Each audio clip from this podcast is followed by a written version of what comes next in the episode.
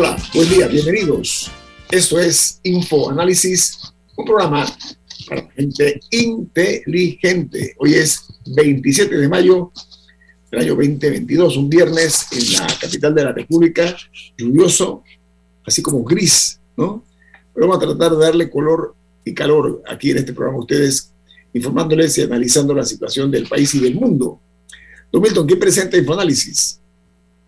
Café Lavazza, un café italiano espectacular. Café Lavazza, un café para gente inteligente y con buen gusto, presenta Infoanálisis. Gracias, Milton. Recuerden que este programa se ve en vivo, en video, a través de Facebook Live. También pueden sintonizarnos en el canal de televisión 856, 856 de Tigo en sus televisores, en la app de Omega Stereo, disponible tanto para la tecnología de, de Android como en Play Store para los teléfonos iPhone en Tuning Radio y el programa queda grabado y colgado en YouTube para que usted pueda verlo en los programas anteriores, el que le interese o si no vio el de la semana pasada. Amigos, estas son las noticias que hacen primera plana en los diarios más importantes del mundo. Comienzo a los Estados Unidos. El New York Times titula, los padres intensifican las críticas a la demora de la policía después que comenzó el tiroteo. Dice que el dolor de las familias de poblado de Uvalde, en Texas, se vio agravado por la ira cuando los eh, líderes policiales eh, lucharon por responder preguntas sobre la hora que demoró el tiroteo para acabar con el eh, atacante, un joven de 18 años. El Washington Post titula, a medida que surge una nueva noticia acerca de la línea de tiempo, la policía es criticada por su respuesta al tiroteo en la escuela de Ubalde. Dice que el hombre armado entró y estuvo dentro más de una hora, dentro de la escuela, antes de que la policía lo matara, de acuerdo a las autoridades. Dice que eh, están eh, dándose cuenta que están contradiciéndose en sus declaraciones eh, en cuanto a la actividad en el interior de la escuela por parte de este pistolero, al cual la policía enfrentó y mató después de una hora. Él comenzó el tiroteo fuera, 12 minutos disparó afuera, entró a la escuela y ahí consumó la masacre de niños que todos conocemos. El diario The Wall Street Journal titula, Padres de Texas están enojados por la respuesta de la policía al tiroteo. Dice que el hombre armado entró a la escuela sin obstáculos eh, después de disparar afuera por más de 12 minutos. Dice que mientras la policía eh, ha detallado una nueva línea de tiempo del tiroteo, en eh, los eh, residentes responden expresando su frustración por el tiempo tan largo, prolongado, que le tomó a la policía poner fin al tiroteo. Eso hasta ahora no hay una explicación lógica, hablan de los manuales no, y también, y también de la seguridad de la escuela, porque aparentemente él entró por una puerta que no estaba trancada. Eh, y que es una policía muy bien financiada. O sea, no fue por falta de recursos. Así es. Muy bien, continuamos. En uh, Honduras, la senadora electa colombiana Piedad Córdoba fue liberada tras 24 horas retenida por la policía de Honduras le encontraron, le detectaron 68 mil dólares no declarados en efectivo a la distinguida diputada. Por otra parte, los Estados Unidos, la Casa Blanca, presiona para que los pacientes reciban la pastilla para el tratamiento de la COVID-19. Dijo que un uh, mayor uso del Paxlovid eh, haría que las muertes por la COVID-19 eh, fueran en menor medida y mejor prevenidas. Por otra parte, en Colombia, en las elecciones presidenciales de este domingo, la mesa de votación está prohibido el uso de cámaras y celulares para tomar fotos o videos y eh, además eh, los, se recomienda abstenerse de llevar niños y mascotas a los puestos de votación y no pueden ingresar al puesto de votación si antes eh, no eh, dan a conocer eh, cómo fueron que participaron en este, en este evento, que los llevó a eso, se tienen toda su documentación lista. Por otra parte, en Costa Rica, un avión en que viajaba el presidente Tico Rodrigo Chávez es desviado por mal clima y no llegó ayer a Costa Rica. Un vuelo comercial que viajó, que venía procedente de Suiza, donde participó en la, el Foro Económico Mundial en Davos, República Dominicana, el actor Ray Liotta, eh, que fue protagonista de una película muy premiada que se llama Buenos Amigos o Goodfellas. Falleció mientras dormía en un hotel en República Dominicana donde estaba filmando su más reciente film. Dice que se desconocen hasta ahora las causas de su muerte. Dicen que murió en su sueño, es la palabra que usaron en, en inglés. En los Estados Unidos, la National Rifle Association se ha debilitado, pero los eh, derechos de, los, eh, de, expresarse ellos en la defensa de la venta de armas, dice que eh, ha llegado al punto que el Partido Republicano, que nunca había dejado de impulsarlos, está tomando algún tipo de distancia. La organización está envuelta en juicios y luchas internas producto de los hechos de sangre ocurridos en los Estados Unidos últimamente, las matanzas que se han dado. Y en Argentina, un enviado especial del presidente Joe Biden se reúne con el presidente Alberto Fernández para convencerlo que vaya o que asista a la cumbre de las Américas en eh, los Estados Unidos, porque él lo que ha propuesto es que ha dicho que eh, quiere que vayan Colombia, que vayan Venezuela, Nicaragua y eh, Cuba, que asistan a la misma, y ahora mandan pues este veterano negociador, se llama Christopher Dodd. Él es un conocido amigo del presidente de los Estados Unidos, Joe Biden. Y en Paraguay, el FBI alerta a la policía paraguaya de una amenaza de tiroteo en un colegio. Dice que se trata de un menor de edad paraguayo que alentó eh, en, la, eh, Instagram el tiroteo en los Estados Unidos y que estaría dispuesto a hacer exactamente lo mismo que ocurrió en Texas. Mientras en los Estados Unidos, Ellen DeGeneres dice adiós a dos décadas de éxito televisivo.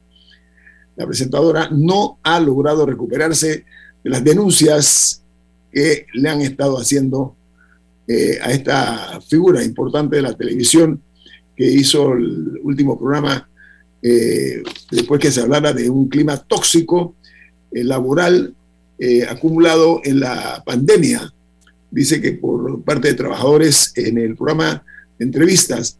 La última que participó se llama Jennifer, Jennifer Aniston, que fue la invitada del primer programa. Cuando ella hizo el primer programa, Jennifer Aniston era la más popular figura de la serie que estaba en su apogeo en ese momento, Friends. Ella cierra el ciclo ayer en un capítulo eh, donde se había grabado hace una semana en secreto, no se sabía nadie que se había estado grabando ese capítulo. Participó una artista que se llama Billie Eilish y otra que se llama Pink. Diga, Camila. No, bueno, un caso de brutalidad policial en eh, Brasil. Eh, unos oficiales están siendo acusados de haber asfixiado a un, a un hombre que habían detenido eh, pero de una manera terrible. Básicamente lo encerraron en un vehículo, en el, vehículo policial, que era casi como un busito, lo encerraron y lanzaron una granada de esas de, gas. De, como, como de gas, no sé qué tipo, no sé si era lacrimógeno o de qué tipo. Y hay un video del señor, de las piernas del señor incluso fuera, el, tipo tratando de salir y la policía está cerrando la, la, puerta del baúl para que no lo pueda hacer y el hombre murió de asfixia. Eh, así que es un caso que, está siendo investigado en Brasil y que ha despertado nuevamente eh, las críticas a la policía de ese país. Este hombre era, era esquizofrénico y tomaba medicación. Eh, y, sí, hay, hay diferentes versiones de, lo ocurrido, pero definitivamente en el, el, video parece ser, parece inculpar a la policía. Oiga, en Chile, el presidente de ese país, Boris se llama Gabriel Boric, sostendrá un encuentro con Joe Biden durante su gira que va a realizar por los Estados Unidos. Mientras, la canciller chilena asegura que la cumbre de las Américas eh, en los Estados Unidos se debilita sin la presencia de Cuba, Venezuela y Nicaragua. Este otro gobierno que también eh, insinuó directamente o directamente dijo que no estaban de acuerdo que no se invitara a estos tres países. Mientras en El Salvador cuestionan el régimen de excepción y dicen que prorrogarlo da licencia para seguir violando los derechos humanos. Un grupo de abogados y diputados de oposición han señalado esta medida, eh, la califican de un acto inconstitucional. Y en Perú, el Congreso censura a la ministra de Trabajo Betsy Chávez con 76 votos a favor y 28 en contra. La titular tendrá que dejar el cargo en, las próximas, en los próximos días. Otro ministro más que hacen renunciar del gobierno del presidente Pedro Castillo. Y en Nicaragua las, hay muchas quejas de que los nicaragüenses pagan altos precios por la comida pese a vivir en un país eminentemente agropecuario. Creo que no debe faltar es exactamente la comida. Y cierro en uh, Uruguay, donde una bala perdida ingresó a un salón de clases, mientras que un tiroteo entre la policía y delincuentes ocurrió exactamente frente a una escuela eh, primaria cuando los uh, estudiantes salían de clases. Aquí termino con las notas internacionales. Al revés, tenemos un distinguido invitado Vamos a hablar de la realidad nacional en nuestro país y de justicia. Viene más aquí en Info Análisis. Este es un programa para la gente inteligente. Omega Stereo tiene una nueva app. Descárgala en Play Store y App Store totalmente gratis. Escucha Omega Stereo las 24 horas donde estés con nuestra aplicación totalmente nueva. Lograr todas tus metas ahora es más easy. Con Banisi y nuestros préstamos personales. Consolida tus deudas. Nuestras excelentes tasas se adaptan a tu perfil. Ahora tu banco es más easy. Solicítalo ya. www.banisipanamá.com. Banisi, siempre fácil. ¿Llamas a tus amigos todos los días? ¿Tienes cuentos que duran horas y horas y horas? ¿Eres de los que siempre están activos en el chat? Adquiere un plan postpago con ilimitada desde 30 balboas y mantente conectado con Claro. Promoción válida del 1 de mayo al 31 de agosto de 2022. Para más información ingresa a claro.com.pa. La gente inteligente escucha InfoAnálisis. Los anunciantes inteligentes se anuncian en InfoAnálisis. Usted es inteligente. Llame al 269-2488 y todos lo sabrán. Infoanálisis, de lunes a viernes de 7 y 30, 8 y 30 de la mañana, en donde se anuncian los que saben.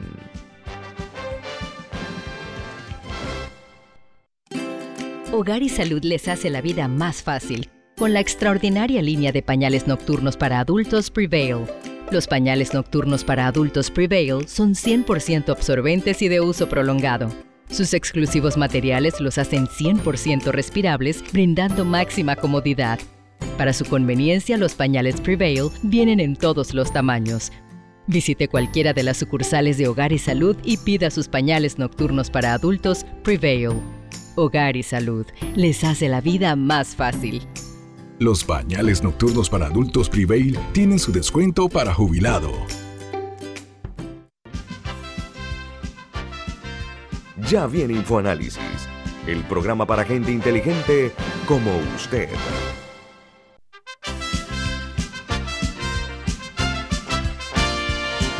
Bueno, amigos, presten mucha atención porque Don Milton Enrique tiene un mensaje importante para ustedes. Así es. El Banco Aliado te acompaña en tu crecimiento financiero. Ahorra con tu cuenta Más Plus, mejorando el rendimiento de tus depósitos. Banco Aliado, tu aliado en todo momento. Puedes visitar la página web de Banco Aliado en www.bancoaliado.com y también puedes seguir a Banco Aliado en las redes sociales como arroba Banco Aliado. Banco Aliado, tu aliado en todo momento. Miren amigos, en este programa nosotros hemos levantado la alfombra de muchos casos desconocidos, que son historias de este país, son parte de nuestra historia. Y hemos nosotros denominado esto desclasificando. Hoy vamos a desclasificar un caso horrendo, un hecho de sangre ocurrido durante la dictadura del general Manuel Antonio Noriega. Esto es la masacre de Albrook.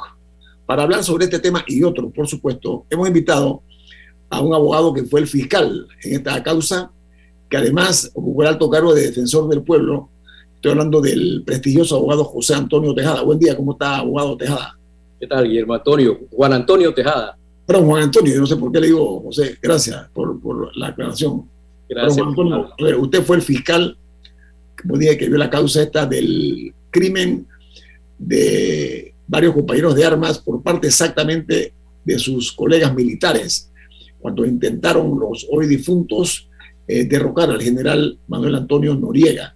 Ese, esa masacre de Albrook fue brutal, pero no únicamente eso, sino que fue un elemento perturbador en la sociedad panameña por la manera como se manejó. ¿Qué es lo que usted recuerda acerca de los hechos importantes que pueden interesarle a nuestros oyentes de qué ocurrió y cómo se dio esa masacre de Albrook, eh, abogado Tejada? Bueno, pues, muchas gracias, Guillermo Antonio. Eh, eh, reitero mis saludos a todos, a la mesa radial tan distinguida, a Milton y a Camila, y a todos los radios escuchas. efectivamente, el caso que aludes es un caso judicial eh, que fue llevado a audiencia, audiencia ante jurado de conciencia. En mis recuerdos, eh, no solamente es un, eh, es un delito violento el que se perpetró en aquella ocasión, cruento, sino que muy posiblemente es un acto cobarde, toda vez que es de recordar efectivamente de que algunos compañeros de armas intentaron por segunda ocasión dar un golpe eh, de Estado a, Manuel Antonio Noriega y que eh, el, golpe fracasó, eh, fue frustrado y estos compañeros de armas una vez capturados fueron trasladados, trasladados perdón, a un hangar en, en Albrook. ahí fueron encapuchados y fusilados, estando ya capturados, rendidos principalmente. Efectivamente, la audiencia eh, se, dio en la ciudad de Panamá, año 95 aproximadamente, ante jurado de conciencia. Fueron presentados cargos criminales contra Manuel Antonio Noriega y sus tres lugartenientes. Eh, posiblemente es el único caso donde Noriega y sus tres lugartenientes son juzgados. Y estos lugartenientes me refiero específicamente a Asunción Gaitán, Chalo González y Eviderio Kiel. Eh, la fiscalía eh, fue acompañada en aquella ocasión por los fiscales Dimas Guevara, Ayú Prado y Rogelio Arosemena, por lo que recuerdo, mientras que del otro lado de la contraparte, cada uno de los procesados, estos y otros que también fueron juzgados, fueron representados por un número importante de, de buenos abogados del patio, diría yo, quizás lo mejor, Efectivamente, la, audiencia se realizó eh, aproximadamente por 38 días.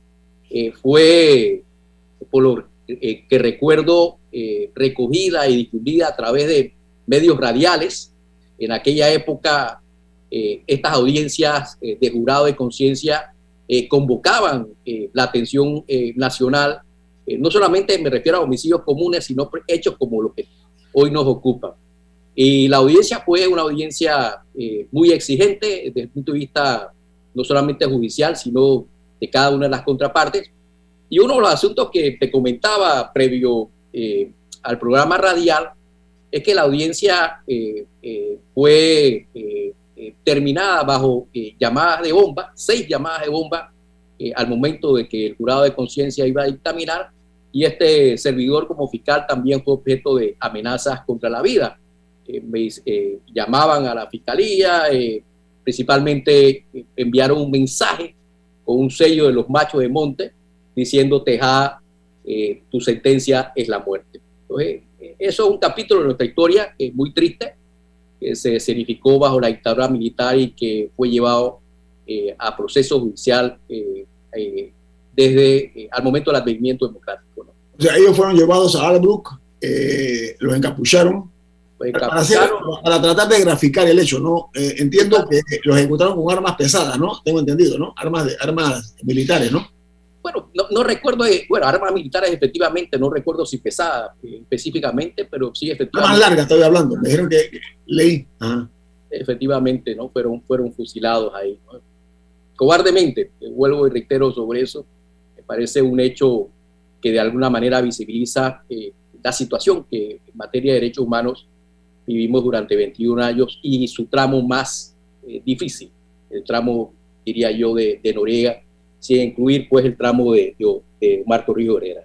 Ahora una pregunta, eh, supuestamente la interpretación que se da de esto es que el entonces general Noriega ordenó esta ejecución para dar un mensaje o enviar un mensaje, usted hablaba de mensaje, un mensaje al resto de las tropas y de los oficiales de que quien intentara nuevamente una azonada militar, un, un intento de golpe, podría correr la misma suerte y eso aparentemente funcionó en contra eh, de lo esperado por, por, quienes idearon esto. ¿Es así, licenciado Tejada? Sí, bueno, eh, eh, refiere a un capítulo de historia indudablemente conocido y, ah. y hay una frase en su momento eh, eh, se virtió a la opinión pública en el sentido de que los, propios, los, los, próximos alzados, porque ya había habido una, un primer alzamiento, llevarían flores a su casa, palabras más, palabras menos. Entonces había una amenaza eh, pública en torno pues a cualquiera que se alzara en armas contra, contra Noriega, contra el general Noriega en aquella ocasión. y el resultado final, ¿cuál fue, bueno, condena para Noriega y por los tres lugartenientes. Eh, lastimosamente, eh, una serie de situaciones se presentaron luego de la sentencia. Y me refiero pues que Noriega no estaba en suelo patrio, eh, sino que fue traído ya muy posteriormente, como tú y la mesa radial recordará, y todos los radioescuchas, ¿no? Y con relación a Asunción Gaitán, pese a la condena, desapareció en el, tiempo eh, mucho se rumora de que, de que vive en Cuba, que vive en Colombia, pero eh, no he tenido noticias, no sé si el resto de la mesa sobre la suerte de, Asunción Gaitán, que era, que era el, el, jefe de la seguridad de Noriega. Eh, con relación a Chalo González, por lo que recuerdo, fue indultado bajo el gobierno de Pérez Valladares. Y Edielo Kiel, que era un experto explosivista, huyó, digo yo, hacia Costa Rica y Allá en algún momento el Estado panameño requirió eh, de su extradición, sin embargo, eh, Costa Rica argumentó de que como el juicio se había dado en ausencia, no estaba el eh, video que en Panamá, era, era un aspecto que de alguna manera o que había que repetir, por lo que recuerdo, o, o de alguna manera tomar en consideración. Y el asunto se complicó para la Cancillería y lo cierto es que Villelo Kiel, por lo que conozco, eh, eh, sigue radicado en Costa Rica. ¿no? Una pregunta adicional eh, sobre este caso de la matanza de Albrook.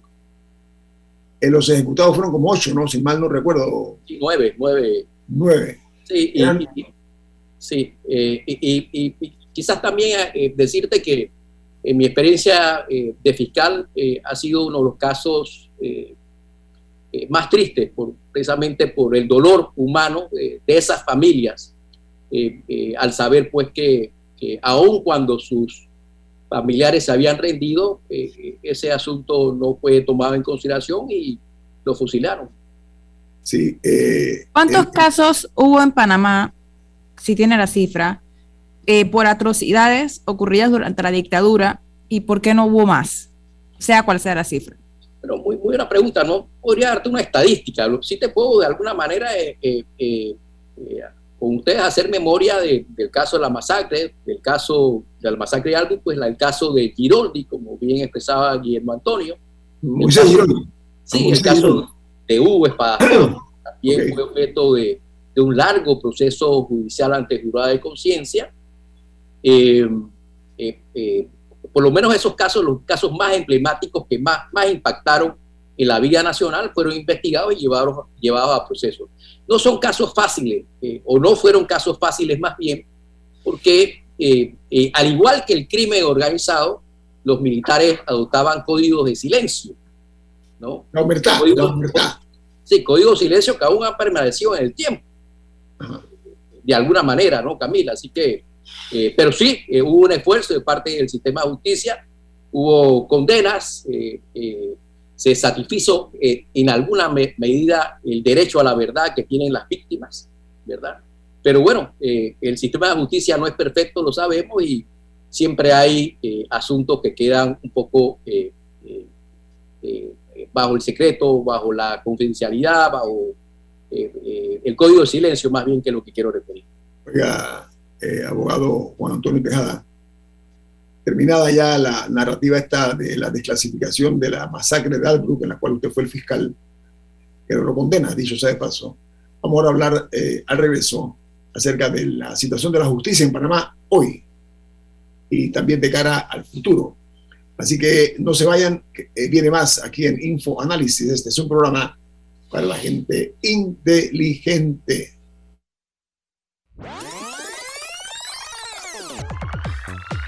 Omega Stereo tiene una nueva app. Descárgala en Play Store y App Store totalmente gratis. Escucha Omega Stereo las 24 horas donde estés con nuestra nueva app.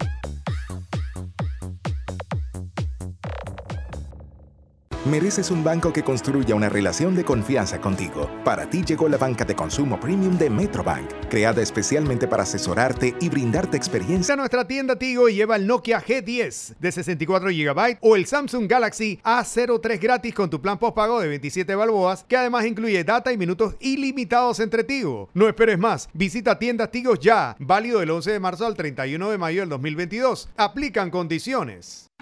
Dale luz verde a tus sueños con la promo del año. Ven por tu Nissan x o tu Mitsubishi L200 Sportero y llévatelos con 0% de abono inicial, con una tasa de interés de 6.25% y 100 meses de plazo para pagar. Además, empiezas a pagar en enero 2023. No te pierdas esta super promoción en Nissan y Mitsubishi de Excel. Pasión en movimiento. Términos y condiciones visita www.nissan.com.pa diagonal términos y condiciones o mitsubishipanama.com diagonal promociones.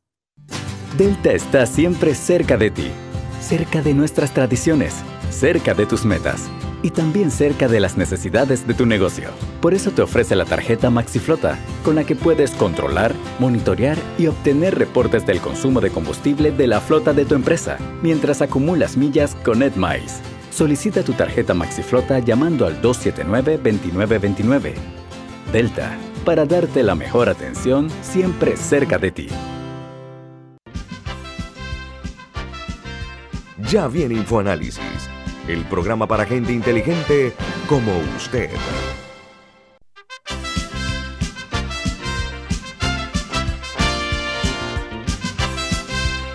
Encontramos platicando con el abogado Juan Antonio Tejada. Él fue fiscal, y además fue el defensor del pueblo, un abogado muy respetado. Nosotros escogemos muy bien aquí a los invitados. Aquí no viene el que quiere, sino el que puede. Nosotros invitamos, ¿no? Oiga, hay una, hay una pena, una pena eh, que sentimos todos, y es que eh, parece que la tierra latinoamericana tiene como cultura, cultura común la corrupción. Pero eso no es suficiente porque se trata, entre otras cosas, de una eh, endeble moral de los dirigentes eh, y los operadores de justicia conforme a la lectura que se le da fuera del país y también dentro. El caso de Brecht. La impunidad aquí en Panamá es evidente a pesar que el señor Marcelo de Brecht dio nombres, dio montos de, las, de los sobornos que pagó por obras públicas hay otras personas que han declarado que en efecto recibieron coimas, recibieron pagos de diversa naturaleza, pero eh, aparentemente la justicia panameña tiene todavía una deuda que no ha saldado con la sociedad panameña. Y este caso se mantiene todavía muchísima gente feliz y contenta. No, no pueden estar felices porque el desprestigio los acompañará por el resto de sus vidas, ¿no? Pero en la justicia panameña está siendo cuestionada fuera de este país y dentro también. Eh, le decía usted, yo tuve el fin de semana este que, transcurre en Washington y me reuní con unos eh, periodistas estadounidenses. Me mencionaron este caso de Panamá, eh, de la falta de justicia y de certeza de castigo. Está muy claro, o sea, Panamá hoy día está en la, en la mente de muchos comunicadores estadounidenses y de otros países. Estamos haciendo las cosas bien, ha mejorado algo el sistema de justicia. ¿Por qué esa deuda que se tiene con, con, con los panameños que realmente aquí sea una realidad eh, la rendición de cuentas, abogado Tejada? Mira, yo, yo empezaría eh, apuntando lo siguiente. Recordemos que la corrupción no es la enfermedad, es una expresión de la enfermedad. Ya lo que me apunto es que la corrupción eh, crece y se consolida en la medida que la institucionalidad democrática, la institución de control, eh, sea deficitaria, sea débil.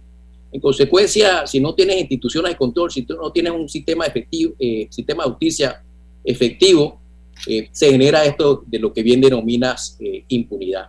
Y es un asunto eh, que no solamente en Panamá, sino que en América Latina por general se visibiliza y me refiero específicamente pues a esa debilidad de nuestro sistema de justicia y de las instituciones de control. E-, ese, ese es el punto, diría yo, medular de, de, estos temas, ¿no? Intentar de alguna manera por parte de, Panamá y nuestros países eh, hacer más vigorosa, más eficiente, más eficaz el sistema de justicia eh, eh, principalmente. Creo que ahí está nuestro talón de Aquiles y eso ha estado socavando nuestra sociedad democrática, sin lugar a dudas. A ver, la utopía esa de acabar con la, con la corrupción y la impunidad es una utopía, a mi juicio, porque puede materializarse obviamente con una acción mucho más efectiva por parte de los operadores de justicia eh, personas que estén dispuestas, que tengan el compromiso de lograr eh, llevar ante los tribunales y que se cumple el principio eh, de la seguridad del castigo, ¿no? sin embargo, aquí, la certeza, perdón, gracias. sin embargo, aquí hemos visto que se ha ido dilatando porque algunos abogados, no únicamente en el caso de Brecht, sino otros escándalos de alto nivel, los abogados tienden a dilatarlo utilizando toda suerte de artimañas y artilugios y estrategias, mañas, sobre todo para dilatar los casos y esperar que prescriban. De su perspectiva como abogado, esto eh, lesiona evidentemente la ética, pero ¿qué se puede hacer al respecto? ¿O hay, hay recursos, hay eh, mecanismos de la justicia para lograr poner alto o coto a este tipo de actividad a todas luces eh, inapropiada, ¿no? Yo pienso que el sistema, la normativa establece mecanismos pues, para que el juez no se le vaya el juicio de la mano y se repitan estas eh, recurrentes suspensiones de audiencias que vemos a través de los medios de comunicación social eh, y que amén de la sinvergüenzura eh, profesional que bien destacas de estar dilatando los procesos, lo triste es que los jueces no se caractericen y no llamen a los de procesos variados aquí en el sistema de justicia. En el caso que estamos comentando, eh, se ha logrado eh, esconder bajo toneladas de, asfalto y de concreto los millones de dólares eh, mal habidos producto de las coimas. Ahí están, ahí se, van a perpetuar. Sin embargo, la preocupación mayor de esto, además del actuar de algunos abogados, le llaman eso juega vivo, se le denomina, hablando en términos coloquiales.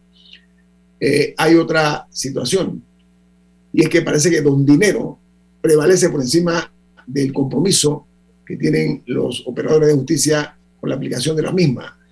¿Qué se puede hacer al respecto? Porque una de las, de las cosas más delicadas es que dicen que es un buen negocio robarse 10 millones, por poner un ejemplo, devuelves un millón, pasas 5 años o 3 años en la cárcel, sales a disfrutar el resto de los 8 o 9 millones de dólares que te quedan.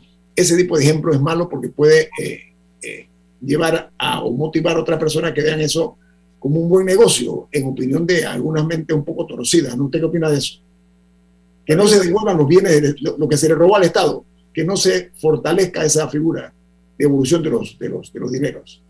Bueno, yo pienso que, que la justicia debe eh, atender las dos carreteras. Me refiero a una penalidad eh, eh, que sirva de ejemplo y procurar también la recuperación de bienes y activos a efectos pues de, de que le duela al bolsillo a quien efectivamente eh, cometió algún delito contra el patrimonio pues, estatal eh, o que fue objeto de procesamiento pues, por prácticas corruptas en general. Yo creo que esa doble carretera es importante para llevar un mensaje muy claro a la sociedad.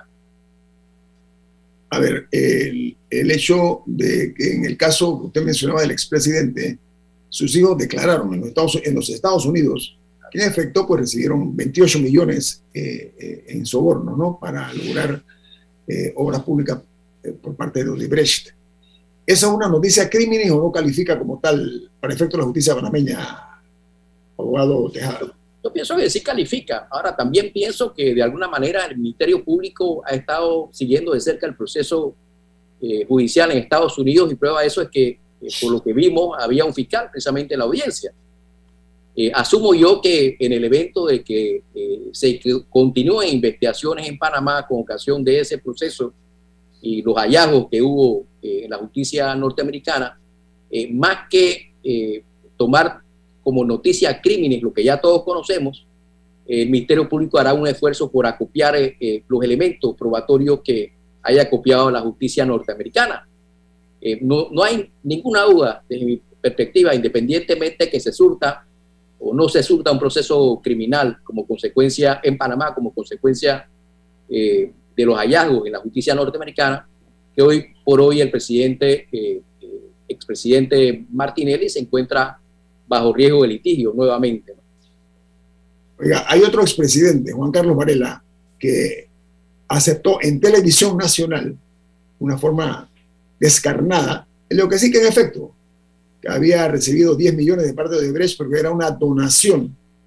¿Qué opinión le merece usted de su perspectiva jurídica ese tipo de declaración pública y lo que ha pasado después de la misma? Si se ha actuado conforme a derecho, lo que establece la rigidez eh, de, cumplir con las normas, etcétera.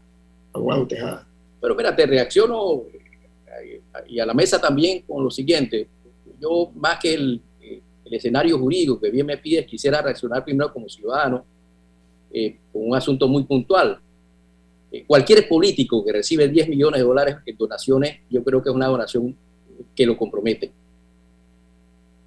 pero eso no, lleva algún tipo de acción y reacción por parte de la, de la, de la justicia panameña. ha, llevado porque efectivamente Juan Carlos Varela, por lo que sabemos todos, está siendo objeto de, fue objeto de investigaciones y, pareciera pues que eh, va a tener que eh, eh, ser sometido a un proceso criminal, ¿no? En donde su narrativa de defensa es que eso lo recibió como una donación electoral. Pues le tocará a la justicia establecer si eso es una versión rocambolesca, como dicen los, los españoles, o por el contrario, un indicio de práctica corrupta.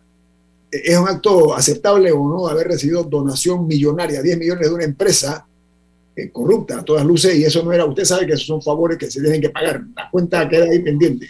Bueno, por eso te apuntaba, eh, cualquier político, y no estamos hablando de Juan Carlos Varela, que recibe una donación eh, electoral de una cuantía tan extraordinaria como la que usted me apunta, yo creo que eh, de salida, eh, eh, si llega a ser presidente, como efectivamente llegó a ser presidente, de alguna manera para la opinión pública, para los ciudadanos, es, un, es una donación que lo compromete. por eso es que creo que este, estos temas, las donaciones a los partidos y a los políticos en general, tienen que tener sus propios límites. Camila.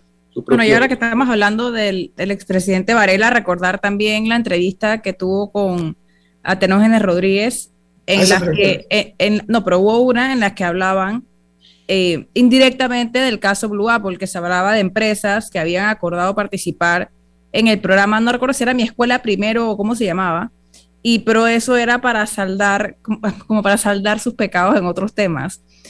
Eh, y que ese estaba ligado directamente con el caso Blue Apple. Y también ese caso no ha prosperado. Es correcto.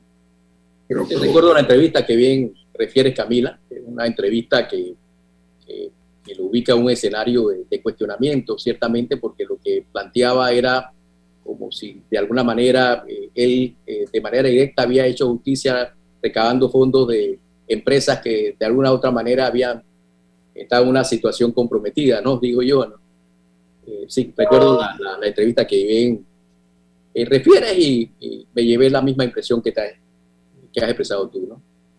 Ahora, la, impunidad eh, reina todavía aquí en Panamá, eso está dañando lo que se llama la marca país, abogado Tejada, y es una verdadera pena que se venda la, hacia, hacia afuera y hacia adentro que el crimen paga, que el, que, el asalto al erario público es un buen negocio, porque eh, se roba mucho dinero, se pueden contratar importantes abogados para lograr con las artimañas ya conocidas en alguna forma que la impunidad siga reinando. Al regreso. bueno, pero también, también hay que ver qué tanto se conoce el amigo de esta casa, Eduardo Linyuen, colocó un tweet, por ejemplo, en el que eh, cita una noticia de la prensa en la que se habla de que 18 personas llegaron a acuerdos de pena en el caso Odebrecht.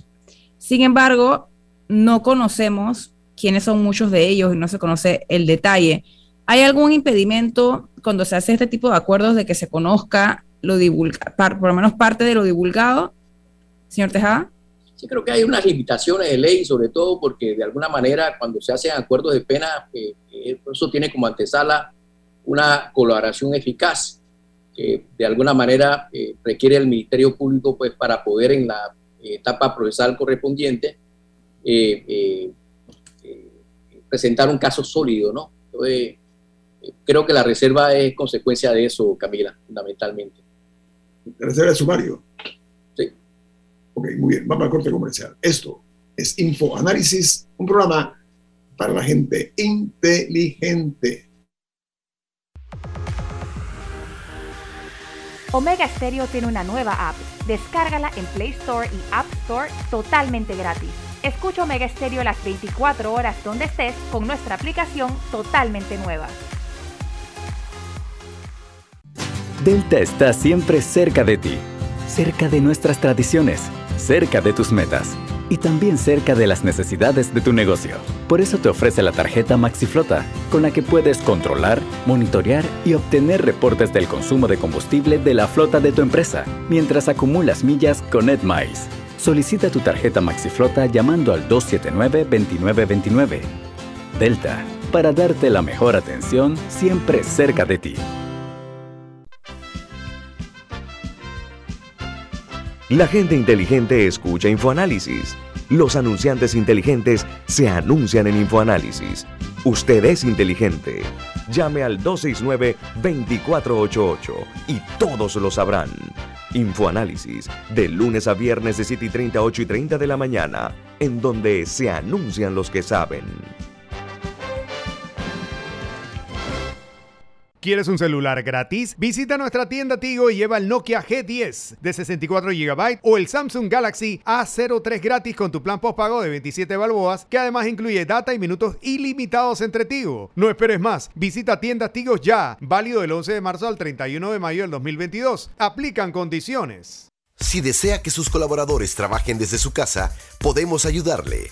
En Solutexa somos expertos en aplicar la tecnología a las técnicas y trabajos de oficina. Contáctenos en solutexa.com.pa o al 209-4997. Solutexa.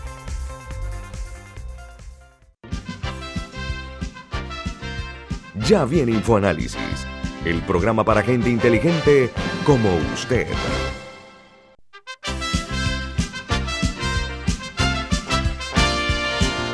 Bueno, seguimos platicando con el ex fiscal, ex eh, defensor del pueblo, el abogado Juan Antonio Tejada. Ayer ocurrió algo eh, que llamó mucho la atención y es que la situación crítica por la que atraviesa la provincia de Colón en cuanto al paro este que ya lleva dos semanas, eh, se le invitó a la presidencia de la República a una reunión donde participó el propio presidente de la República y algunos de sus más cercanos colaboradores para la firma de un documento de un acuerdo para poner fin, poner un alto eh, a esto que está eh, lastimando muchísimo la economía y también la tranquilidad, porque eh, se tiene que ver también la parte tan necesaria de la paz social. Sin embargo, el representante de un grupo que se llama Cuco, el Cuco para nosotros es alguien que mete miedo, ¿no? Cuando estamos chiquitos, ¿no? El Cuco, viene el Cuco.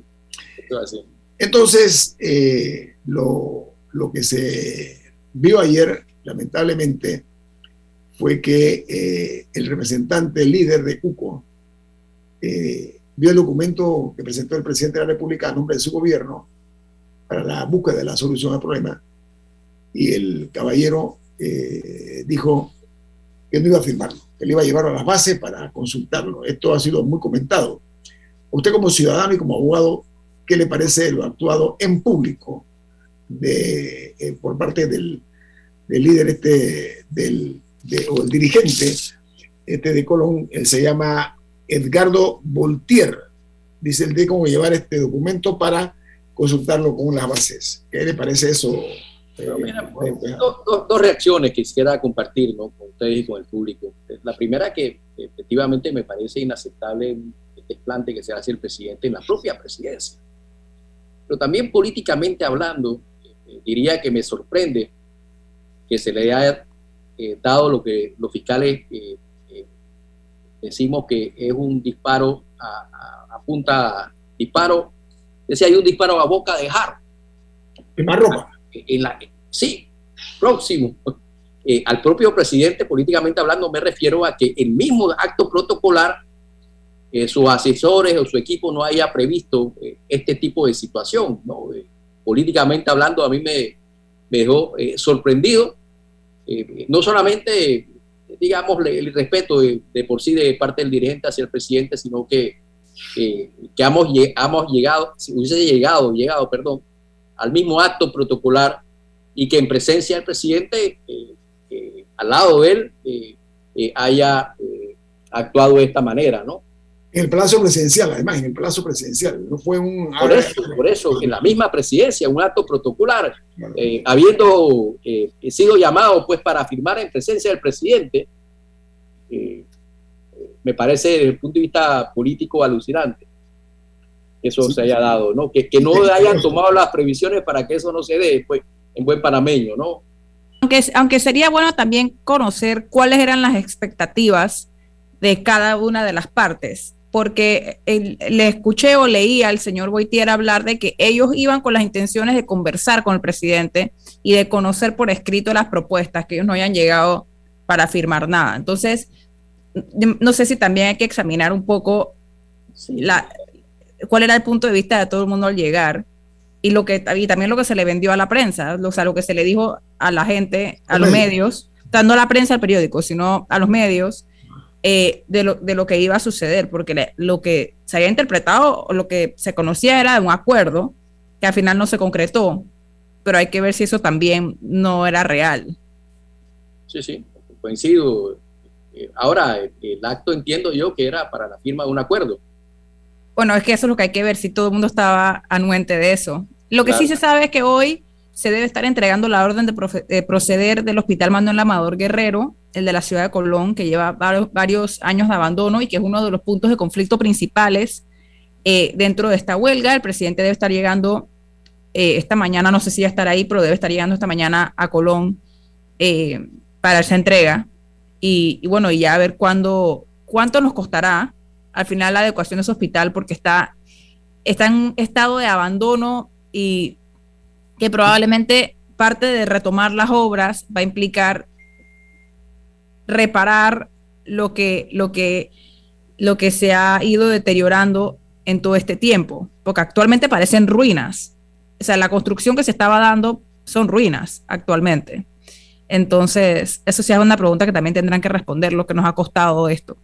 Sí, mira, eh, en, Panamá hay una situación de desigualdad y y falta de atención a las necesidades más elementales. Si hay una provincia que históricamente ha estado reclamando eh, atención, es, es Colón, igual que Darién, ¿no? en comparación con el resto de las provincias a nivel nacional. Sí, la ciudad de Colón está en estado ruinoso, sí, estado ruinoso totalmente. Ojalá que bajemos del discurso eh, al escenario de las acciones y comencemos a hacer cosas importantes en Colón, porque bien merece esos panameños recibir eh, atención, ¿no?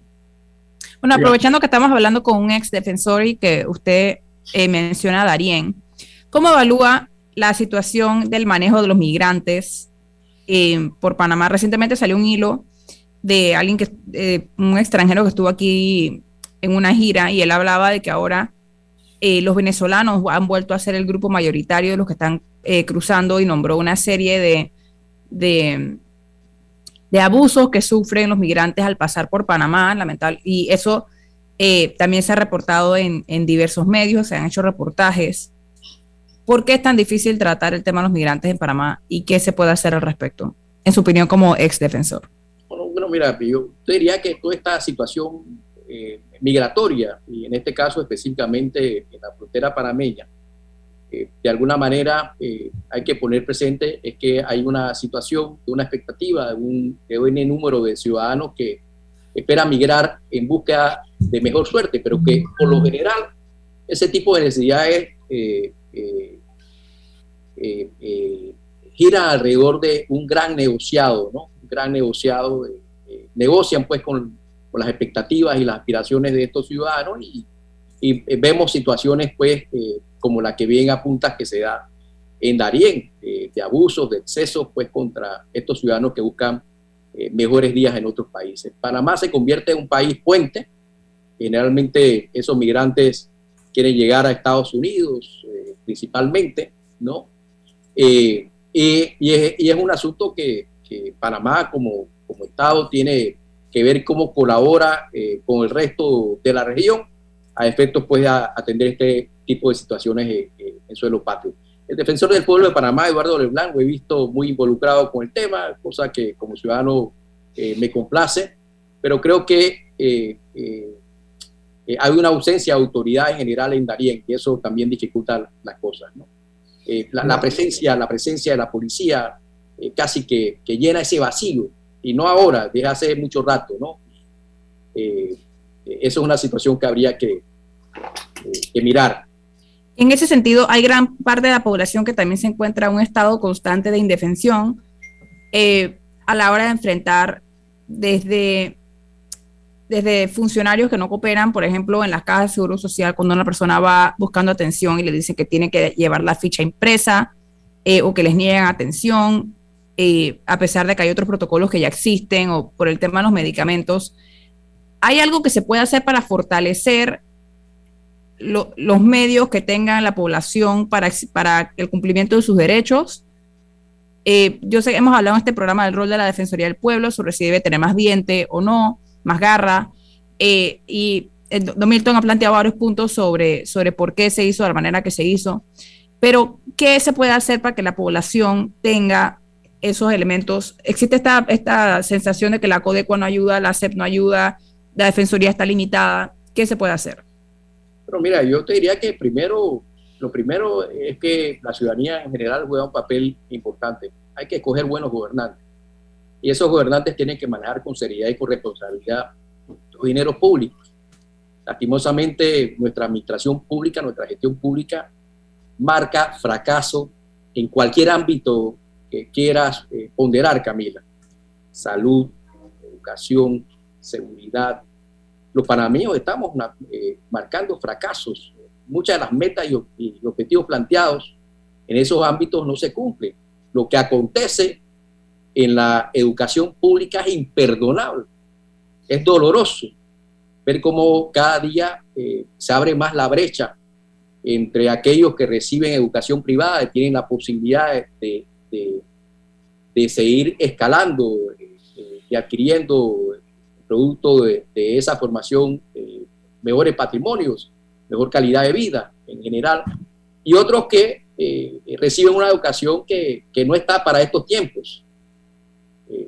Eh, yo diría que, que hay, se puede hacer mucho, pero hay que escoger buenos gobernantes, lastimosamente. No podemos seguir, por lo menos un sector de la ciudadanía, apostando a que si me dan esto y lo otro, pues mi voto lo comprometo contigo, ¿no? Eh, eh, ese es el talón de Aquiles de, nuestra democracia, el clientelismo, la mala eh, gobernanza, la falta de seriedad y responsabilidad. Y los panameños aguantamos eso con toda franqueza, Camilo. No nos quejamos mucho, o si nos quejamos, nos quejamos en cafés, en reuniones familiares, en algunos medios, pero hasta ahí llegamos. Para que esto funcione, la ciudadanía tiene que involucrarse tiene que participar, participar activamente, tiene que protestar. Como decíamos en la Defensoría en mi, en mi tiempo, no se queje el que no se queja. Y también hay un sector que, que no participa y que es muy indiferente, que es muy individualista, exacerbadamente individualista, y que el país pasa por encima y no lo atiende. Entonces, para que estas cosas funcionen, tenemos que tener una ciudadanía más activa, tenemos que tener una ciudadanía más informada, tenemos que tener una ciudadanía más participativa, tenemos que tener una ciudadanía que reclama más rendición de cuentas. sabe que yo se lo resumo ese análisis suyo, que a la sociedad panameña eh, lo que le hace falta es, eh, perdón, a la, a, la, a la, democracia panameña hace falta sociedad. La sociedad eh, le da la espalda a todos estos problemas por el criterio ese de individualismo que usted señala. Muy bien, con eso esa reflexión cerramos el programa de hoy. Muchas gracias al abogado Juan Antonio Tejada por estar con nosotros esta mañana. Muy amable.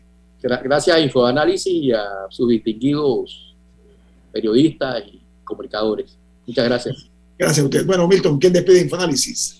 Vamos disfrutando una deliciosa taza del café Lavazza, un café italiano espectacular. Café Lavazza, un café para gente inteligente y con buen gusto. Despide Infoanálisis. Ha finalizado el Infoanálisis de hoy.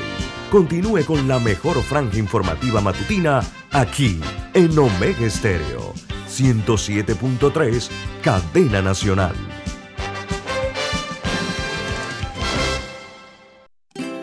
Hogar y Salud les hace la vida más fácil con la extraordinaria línea de pañales nocturnos para adultos Prevail.